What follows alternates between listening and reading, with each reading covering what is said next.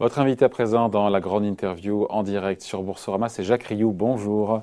Bonjour. Merci d'être là avec nous. Co-gérant de Ruby, spécialiste de la distribution de produits pétroliers. Euh, ça veut dire, en gros, si je devais résumer pour le commun des mortels qui nous regarde, que vous avez des stations-service. Non, c'est pas seulement ça. Alors, nous sommes le spécialiste de stations-service. Nous avons un peu plus de 100. Mais, mais en France, non Répartis dans, dans nombreuses régions, en Europe, Caraïbes et Afrique. Mais nous avons aussi un ensemble de, produits que nous distribuons, que vous pouvez imaginer aussi bien dans la marine ou dans l'aviation. Nous sommes aussi un gros distributeur euh, de bitume. Et nous avons une association avec un grand groupe américain qui est spécialisé dans le stockage. Stockage de produits pétroliers, produits chimiques, biocarburants, etc., engrais liquides. Donc voilà, et tout ça, faites-vous donc euh, euh, un groupe avec un chiffre d'affaires un peu inférieur à 4 milliards d'euros 4 milliards d'euros. Voilà, 3,7 pour être précis. Un petit mot des résultats de 2020. Donc chiffre d'affaires en baisse de 25% à 3,7 milliards. Mais résultat net qui ne fléchit que, que, pardon de dire comme ça, de 9% à 280 millions d'euros. Et là, on se dit, mais comment vous avez fait pour amortir le choc sur la rentabilité? Alors il y a deux éléments de réponse. Premièrement, le chiffre d'affaires est totalement lié au prix nominal des produits pétroliers. Quand le prix des produits pétroliers baisse, notre chiffre d'affaires baisse. Et tant mieux, nous retournons voir nos clients pour leur annoncer cette bonne nouvelle. Ah, Par contre, les volumes, eux, ne baissent pas. Ah. Les volumes, eux, baissent peu. Ils ont baissé de 8%. Et notre résultat net a baissé de 8% aussi, ce qui est une excellente performance dans les conditions que, que nous connaissons tous. Mais quand le pétrole remonte, pour le coup, comme aujourd'hui, on est, parce qu'il y a un an, on était à fin août, ça s'est sur le Brent, 20-30 dollars. Aujourd'hui, on est à quasiment 70. Donc c'est tout bénéf ou pas pour vous? Quand le pétrole, alors c'est exactement l'inverse, je veux dire. Ah et, c'était assez intéressant parce que l'année dernière, pétrole s'est effondré, tout le monde s'est dit, euh, les sociétés pétrolières sont en grande difficulté. Pas euh, les sociétés comme la nôtre, puisque quand le pétrole baisse, c'est à l'avantage de nos clients et ça nous permet de défendre nos marges. Mm. Et quand le pétrole remonte, les clients comprennent très bien que les prix doivent remonter aussi.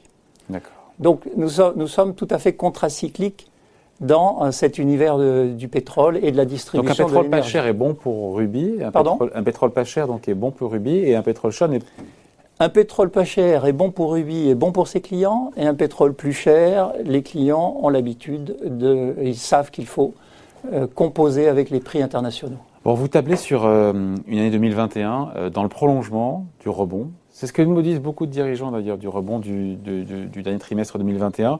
Mais quand on voit la perspective, alors je sais que vous n'êtes pas uniquement sur la France, mais quand on voit la perspective d'un reconfinement par région en France, pourquoi pas en Ile-de-France dans les, dans les prochaines heures, cette campagne de vaccination qui est toujours poussive en Europe, notamment en France, ça ne remet pas en cause, pour le coup, vos, prévisions, euh, en tout cas pas, à ce stade, comme on dit? Alors il y a des limites à tous les raisonnements. Mais compte tenu de ce que l'on ressent, que l'on dans les différentes régions dans lesquelles nous opérons, pas uniquement en Ile-de-France, hein, oui, Je sais bien, euh, nous pensons que nous serons dans la lignée du dernier, du dernier semestre. Et euh, nous avons eu un trou d'air, comme tous les distributeurs d'énergie, euh, deuxième semestre, deuxième trimestre pardon, de l'année dernière. Et les, les, volumes ont très rapidement remonté sur le deuxième semestre et sont très fermes actuellement. Avec de la visibilité ou peu de visibilité? Le paradoxe, me disait il y a le patron d'Arkema, c'est qu'il dit malgré le fait qu'on n'ait pas trop de visibilité, on est confiant sur 2021. Et nous, nous sommes toujours très confiants. La raison ah, fondamentale, c'est que nous nous adressons à des besoins essentiels. Il s'agit de se chauffer, il s'agit de faire la cuisine, il s'agit de produire de l'eau chaude, il s'agit de se déplacer. Alors vous allez me dire, déplacement, s'il y a des limites, effectivement, mais le déplacement est loin d'être la majeure partie des, des besoins essentiels que nous couvrons. Et c'est la force de notre, de notre entreprise, c'est de satisfaire des besoins essentiels. Mmh. Distribution de pétrole, de kérosène donc pour les avions, euh, gaz liquéfié aussi? Alors gaz liquéfié aussi, c'est un, produit très intéressant parce que c'est un, une base de démarrage pour, je dirais, euh, la transition euh, énergétique. Ah. C'est un produit vraiment passionnant. Oui, qui pollue moins évidemment que pour le coup. C'est un produit considéré comme transition qui pollue moins, c'est un, produit propre. Et vous savez, les, les, problèmes sont différents dans les différentes zones. Quand vous êtes en Afrique, que vous vendez du GPL, vous vous substituez au charbon de bois.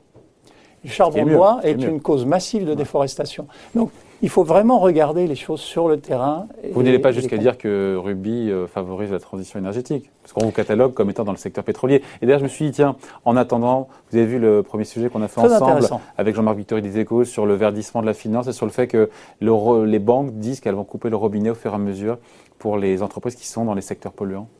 Alors effectivement. Vous vous sentez concerné ou pas, pour le coup? Mais naturellement, comme, comme tout un chacun, à titre personnel, en tant que dirigeant d'entreprise. Mais nous partons d'une base qui est, qui est, déjà extrêmement solide, puisque je dirais que 35% de nos produits sont des produits de transition énergétique, le GPL, le bitume, etc. Dans la partie stockage. En quoi le bitume En quoi le bitume euh, L'utilisation de bitume ne, euh, ne, dégage aucun CO2. D'accord, ok. Et on pourrait en discuter, mais c'est aussi un, piège à CO2, puisque quand il est euh, incorporé dans le bitume, c'est terminé, définitivement, vous ce CO2 n'est plus absolument émis. Et c'est un vecteur d'infrastructure, notamment en Afrique. Il faut vraiment regarder les choses. L'Afrique, c'est moins de 5% de l'émission de CO2 de la planète. Hmm. Et donc, nous avons des bases très sérieuses sur lesquelles nous démarrons dans cette transition énergétique et naturellement il y a tout un, champ d'investissement euh, pour le futur qui est passionnant d'être perçu comme un acteur du secteur pétrolier, peut-être à tort hein, quand on vous écoute. C'est ce qui vous pénalise aussi. On est sur Boursorama, j'ai vu le cours de bourse qui perd 25% sur 3 ans. Le gros de la baisse, effectivement, est, sur 2020. 2020. Est-ce que voilà, vous êtes pénalisé parce qu'il y a une désaffection du, pour le secteur pétrolier? Et on vous considère peut-être à tort comme étant dedans avec cette ruée vers les valeurs énergétiques euh, de, voilà, des énergies renouvelables et, euh, Alors vous avez raison, j'ajouterai un élément, c'est quand on pense à secteur pétrolier, on pense production euh, de, pétrole brut, grosses installations, on pense grosses réserves, euh, propriétés de réserves de pétrole brut dans le sol qui peuvent se dévaluer dans le futur. Ça n'est absolument pas notre cas. Nous sommes des distributeurs. Donc nous n'avons pas ce genre de problématique. Donc à tort, les marchés devraient... C'est mon sentiment. Et les performances opérationnelles du groupe, d'ailleurs, sont là pour le prouver. Euh, le résultat net a, baissé de 8%, comme vous le rappeliez. Mm. C'est une performance. Alors comment justement euh, faire changer d'avis euh, les investisseurs pour leur faire comprendre que votre business model n'est pas celui, encore une fois, des, des majors avec effectivement des réserves de pétrole qui sont dans, dans les prix. je pense que l'année dernière a été vraiment bouleversée et donc il faut attendre quelques mois pour que les, les, les analyses deviennent un petit peu plus fines. Et l'annonce des résultats que nous avons faite il y a maintenant peu de jours, je pense, est là aussi pour rassurer euh, les personnes intéressées sur la solidité de, notre modèle et sur la trajectoire de l'entreprise. Pour vous, pour vous, 40 euros, Ruby n'est pas à son prix? Pas à son prix. bon, mais le fait que vous soyez une société en commandite, ça aide pas, non euh, en bourse? Ah, Écoutez, ben, ça dépend des points de vue. Il y a beaucoup de gens qui considèrent que la commande, la, finalement, la commandite, c'est pas très, euh, ça n'est pas un statut très fréquent. Hmm. Mais il a des avantages qui, d'ailleurs, ont fait que nous avons choisi cela, enfin, le fondateur, là, Gilles Copain à l'époque. Euh, c'est un statut qui implique les dirigeants de manière extrême, y compris sur leur patrimoine, hmm. n'est-ce pas? Et c'est un statut qui permet d'aligner parfaitement, le plus parfaitement possible, les intérêts des actionnaires et des dirigeants, commandités. Troisièmement, j'ajoute. Ils sont en risque sur leur patrimoine. À total. Et enfin, je dirais que ça permet. Ça évite de faire n'importe quoi. ah bah vous y songez. Et, et, ça n'a pas empêché une certaine dynamique. Et enfin, le troisième point, c'est que ça permet de développer une, euh, politique long terme. Et ça, c'est bon pour tout le monde, pour l'entreprise, pour les actionnaires et pour les collaborateurs. Bon. Euh, encore une fois, c'est intéressant parce que je, on revient aux chiffres, pardon, c'est un peu décousu, mais on va revenir aux chiffres sur 2020. Je lisais que votre dette l'an dernier a été divisée par euh, quasiment par trois. Je me suis dit, oh là, comment c'est possible Ils ont remboursé. En fait, non, ce qui s'est passé, c'est qu'il y a eu un désengagement, euh, entre guillemets, il y a comment dire, une vente partielle, pardon, une vente partielle d'une filiale euh, Ruby Terminal. Et en fait, euh, quand on se désengage, donc vous vendez à hauteur de 45%, donc il y a une, ce qu'on appelle une mise en équivalence qui permet de réduire d'autant, enfin, une partie de la dette. Ça. Vous avez tout à fait raison. J'aime bien votre présentation parce que ça n'est pas une vente. C'est une association que nous avons réalisée. Ouais, c'est majoritaire majoritaire, mais association, joint venture. Avec un fonds d'investissement. Grand, fonds d'investissement, d'infrastructure. Pourquoi ce choix-là Pourquoi ce choix-là C'était se délester de la dette Pourquoi quel objectif L'objectif fondamental était le suivant. Sur la partie Ruby Terminal, le stockage dont je vous parlais euh, tout à l'heure, euh, nous avions un choix. Euh, le choix est le suivant. nous avons une concurrence très forte des fonds infrastructures lorsque nous nous présentons pour acheter de nouvelles entreprises dans ce domaine. Pour nous mettre à, armes égales, euh, nous avons, plutôt que de rester statiques sur des positions très fortes et bien développées, nous avons choisi le mouvement et nous nous sommes associés à un grand fonds d'infrastructure américain pour euh, redémarrer et relancer euh, cette croissance externe. Et ça a parfaitement fonctionné parce que nous avons déjà pu acquérir une nouvelle très belle affaire en Espagne, ensemble. Avec une force de frappe aussi pour le groupe qui est de 800 millions d'euros.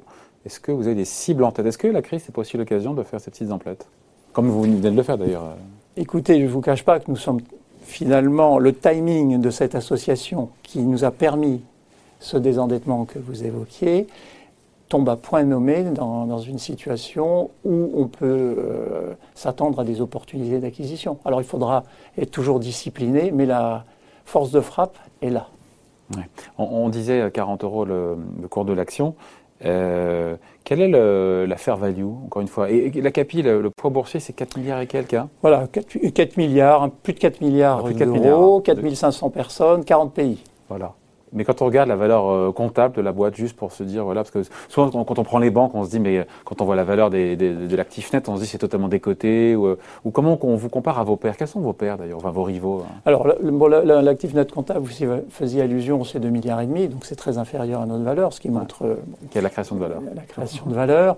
Ben, nos pairs, écoutez, nos, nos, concurrents peuvent être les grands groupes pétroliers. il y a de très grands groupes de stockage aussi, notamment en Hollande.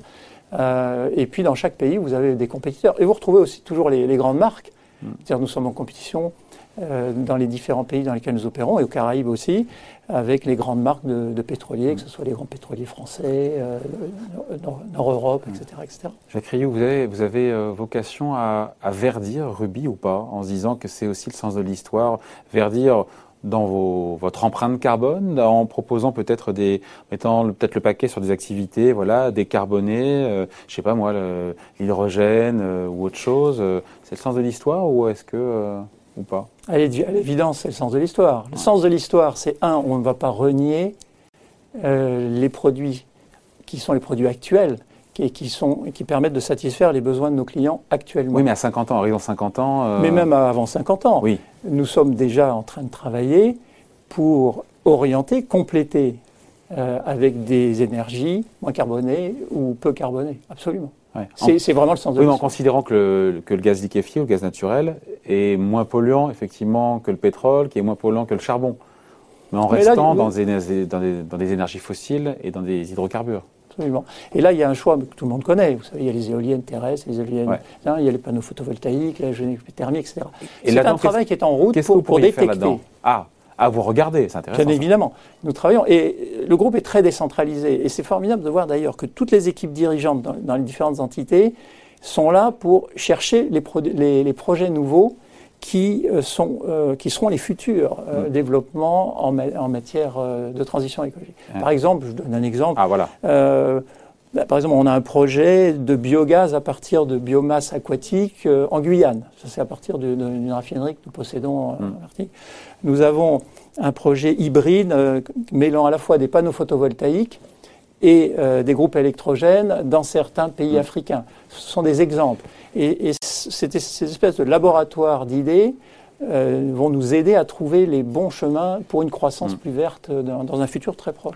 Et un move en 2021, encore une fois, parce que les valorisations des boîtes du secteur des énergies renouvelables, euh, je ne sais plus, c'est euh, Patrick Pouyanné, le patron de Total, qui disait que les prix étaient totalement déraisonnables. Ce qui n'empêche pas de faire des acquisitions, dit en passant. Mais, Alors, c'est, je dirais, là où il faut être discipliné et mesuré. Mm peut-être qu'aujourd'hui, un certain nombre de prix sont un peu élevés. Donc il faut trouver le, la voie pour ces développements en transition écologique. Et un move en 2021 sur ce secteur-là Toujours difficile d'annoncer les choses, euh, c'est un petit peu trop tôt. En tout cas, vous y travaillez Ah, nous y travaillons très Activement.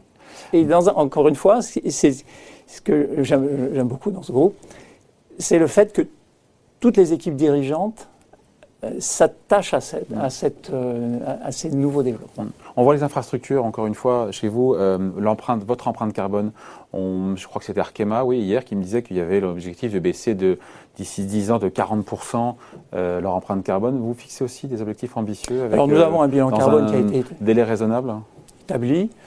Nous, nous avons un objectif de 21% de baisse à compter de 2019 et jusqu'à pendant les 10 prochaines années. Donc vous êtes au début de quelque chose 2030. D'accord, donc vous êtes au début de quelque chose. C'est parti, le plan, et il y a 150 ou 180 mesures très précises qui ont été déterminées, et le plan euh, va être mis en œuvre. Bon, euh, on, je termine là-dessus, juste, euh, donc, pour retrouver pour que ce soit la fin du désamour entre guillemets entre la bourse et Ruby, il faut que quoi Qu'est-ce qu'il faut? Il faut que les marchés, il faut que les investisseurs comprennent quoi? Que finalement, vous n'êtes pas un acteur pétrolier comme les autres. C'est ça? Alors oui, mais je dirais, écoutez, nous avons connu un trou d'air, nous en avons déjà connu, c'est un groupe qui a passé de nombreuses crises, qui les a largement surmontées et qui est en croissance de 20% par an depuis une vingtaine d'années. Donc euh, ce trou d'air est en train de certainement euh, se combler et nous allons retrouver une altitude de croisière, j'en suis très convaincu. avec des résultats opérationnels qui montrent euh, la résilience, encore une fois baisse de 25% de chiffre d'affaires qui ne fait fléchir que de 9% le résultat net. C'est QFD, on pourrait dire ça comme ça, non? Ben, Si vous le voulez, c'est une très bonne façon de résumer les choses. C'est une question que je posais. Hein. Bon, merci d'avoir été avec nous, hein, Jacques Ruby, euh, Jacques Rioux, pardon, co-gérant donc, de la société Ruby, côté sur le SBF 120. Merci beaucoup. Merci beaucoup à Au revoir.